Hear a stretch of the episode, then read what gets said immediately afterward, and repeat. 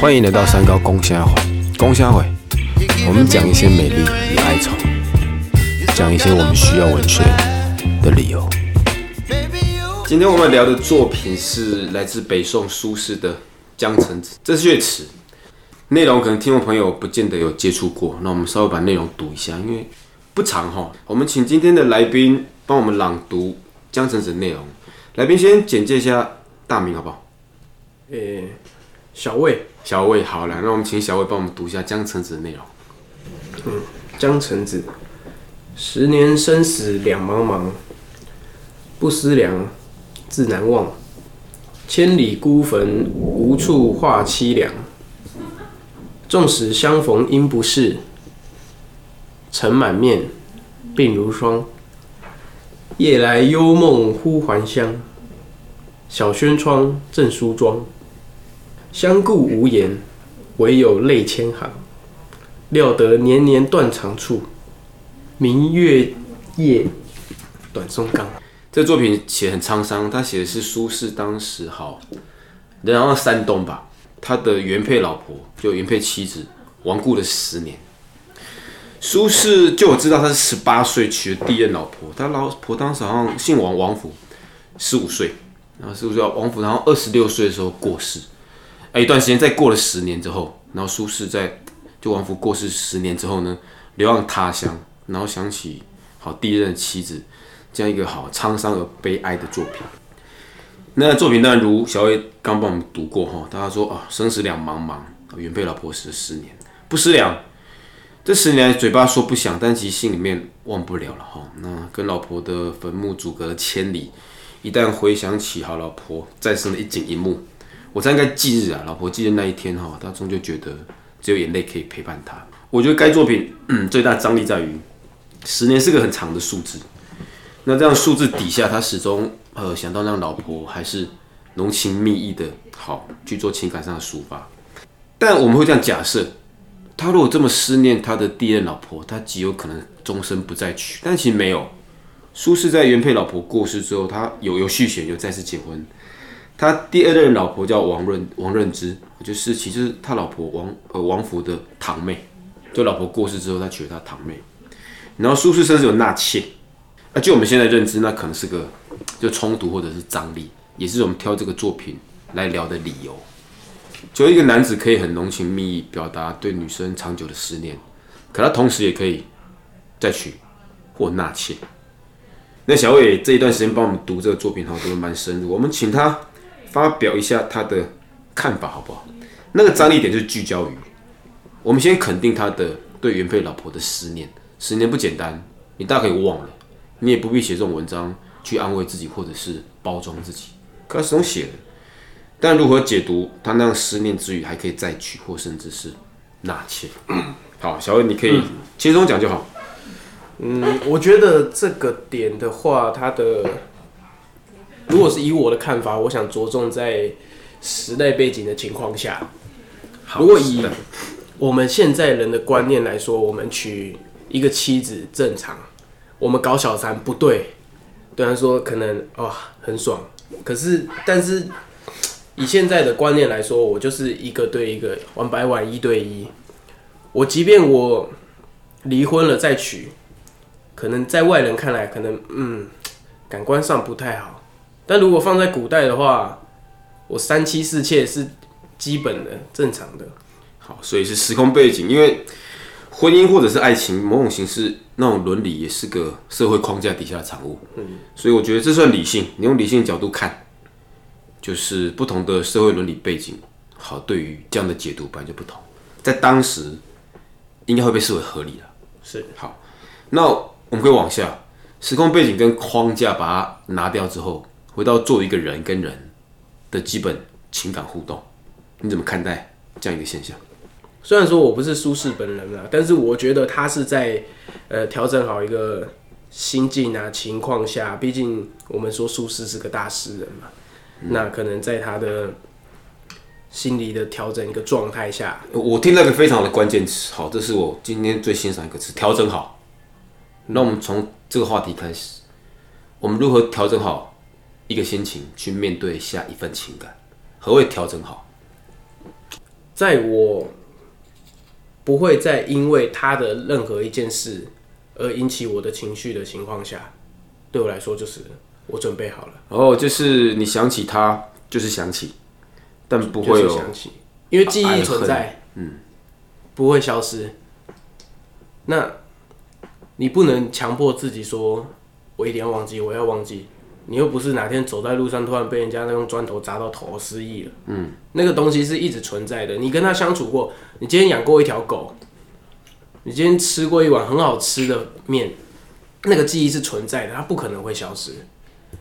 所以你真的想要好好的放下或去准备，是当你可以在想到他的任何一切或看到、碰到，而不再去影响你的情绪的时候，好，那我大概知道，就是有一个很纯粹的想念，但不会引起过多的情绪，对，你就觉得算是准备好了。好，我们再把这个话题延伸一下，你觉得忘掉好还是不忘掉好？假设我现在就屌起来，啊，我的媳妇要给你放北给啊，你说你要忘，你要往下走，那是你家的事。我觉得我要一辈子记得他，你觉得这样 OK 吗？我先讲，我不觉得不 OK，嗯，这是我的选择嘛，我并没有因为这样去做伤害自己或伤害他人的决定，我就是想把那份情感放大。你怎么看待？我会选择记住。什么呢？你刚刚又说你要换，讲清楚好不好？你说选择完全忘记这个人，或者没有选择，我刚刚是第二个选项是选择完全不要忘，也不要让别人走到你心里面，当然不要忘了。就是对他过世，他离开你那个时候，你就一辈子心里面只有一个女人。对，如果是这种选择，你怎么看？当然觉得是没有问题的，也 OK。也 OK。因为反正如果你够痴情、够深情，对啊，因为痴情也是另一种一般人想象不到的快乐，对，你可以活在你自己的世界。那那也算是有情感，对不对？好，虽然那是个空无的，好，也是个选项。来，但如何做决定，我觉得太两难了。不论你刚刚说的哈，理性的告诉自己，或者说时间，但其实我觉得在没有遇到之际，其实我们都很难预设那个选项会是什么。你没有遇到一个新的，或者是你觉得哇哦更漂亮的，你这是是变态，整天，所以你的契机就是有新的，好、要抠人那力。好了，我我觉得啦，就是选项太多了啊。如你说的，有没有，比如说更好人选，有没有其他的缘分或其他的方向或者出口，我们永远无法预料。但这也是我觉得文学作品存在的价值。你透过文字，把你当下很诚恳的感受把它写下来。人生要怎么多变不知道，起码那一刻那一刻的坦白，是你我可以做记录的。嗯，好，那是文学我觉得存在的价值。好，那就我们往呃节目走下一个单元好不好？造句，造句。当我当我 OK，、当我为开头。好，你讲。当我选择忘记他的过去，即便繁星点点，也没有一刻能为我哭泣。好，所以当你选择放弃了，即便星星那样动人的东西，你也不会想到悲伤。好，所以蛮并从这样对话可以发现，你个是个很有勇气把过去情感放下的人。OK 啊，这也不是坏事的哈。好，往下一个方向好不好？歌曲有挑吗？你有挑？有好，那你就先讲歌名好不好？跟下辈子演唱者是九一一，九一，我记得他唱台语比较多哎，所以下辈子他那首他那首诶、有原唱的作者，但是我觉得九一一翻唱过来比较好好有感情。好，你来你来，直接演唱一小段，我演唱一小段，也是会不会太有感情？不会一小段就好，你不要唱太久。好，九一一的下辈子了。你说下辈子如果我还记得你，我们死也要在一起，像是陷入催眠的指令，我又开始昏迷不醒。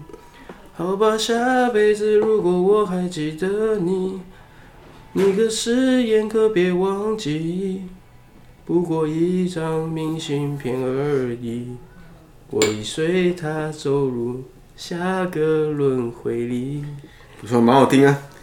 好，我觉得这样唱过去后，我很 focus 在里面那个词就是下辈子，那也符合舒适这样的作品调性，跟我们其实对情感上很多无法掌握的无奈。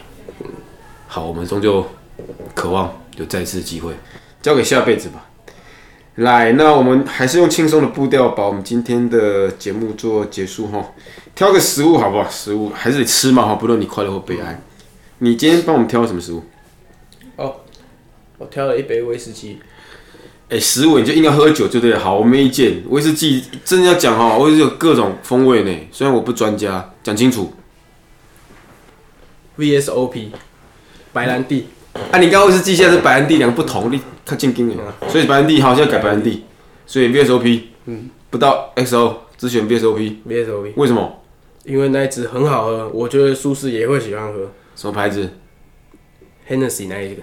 哦，轩尼诗的 VSOP 是不错了，是不错。啊，好，往下讲，就一杯酒嘛，哈，我觉得那好喝啊。你希望在什么样时空背景去喝这杯白兰地？我觉得就直接聚焦在舒适，每当想起他妻子的时候，哦，所以你需要用舒适的角度去喝这杯酒。我会，我假如说我现在人就在舒适旁边，OK，他传来给我，好哎、，到点，心情不好，嗯，我就会拿着一支轩尼诗跑去找他，哦，让他剧情在轩尼诗上面。我们难过就难过，这一杯喝下去就不要再难过了。明天日子还是要过。啊，那可以是各种酒啊，为什么一定要 VSOP？其实我我也蛮喜欢 VSOP 这样的一个抑扬顿挫，XO 好像就 会想到什么 SO 酱什么的，VSOP 感觉还蛮酷的。好啦，也可以了哈。好，那就感谢你帮我们分享仙女师 VSOP。下次有机会我们就一起喝这杯酒。好，谢谢小魏哈，今天跑这一趟帮我们录音。好，那就说再见吧，再会，拜拜。好，再见。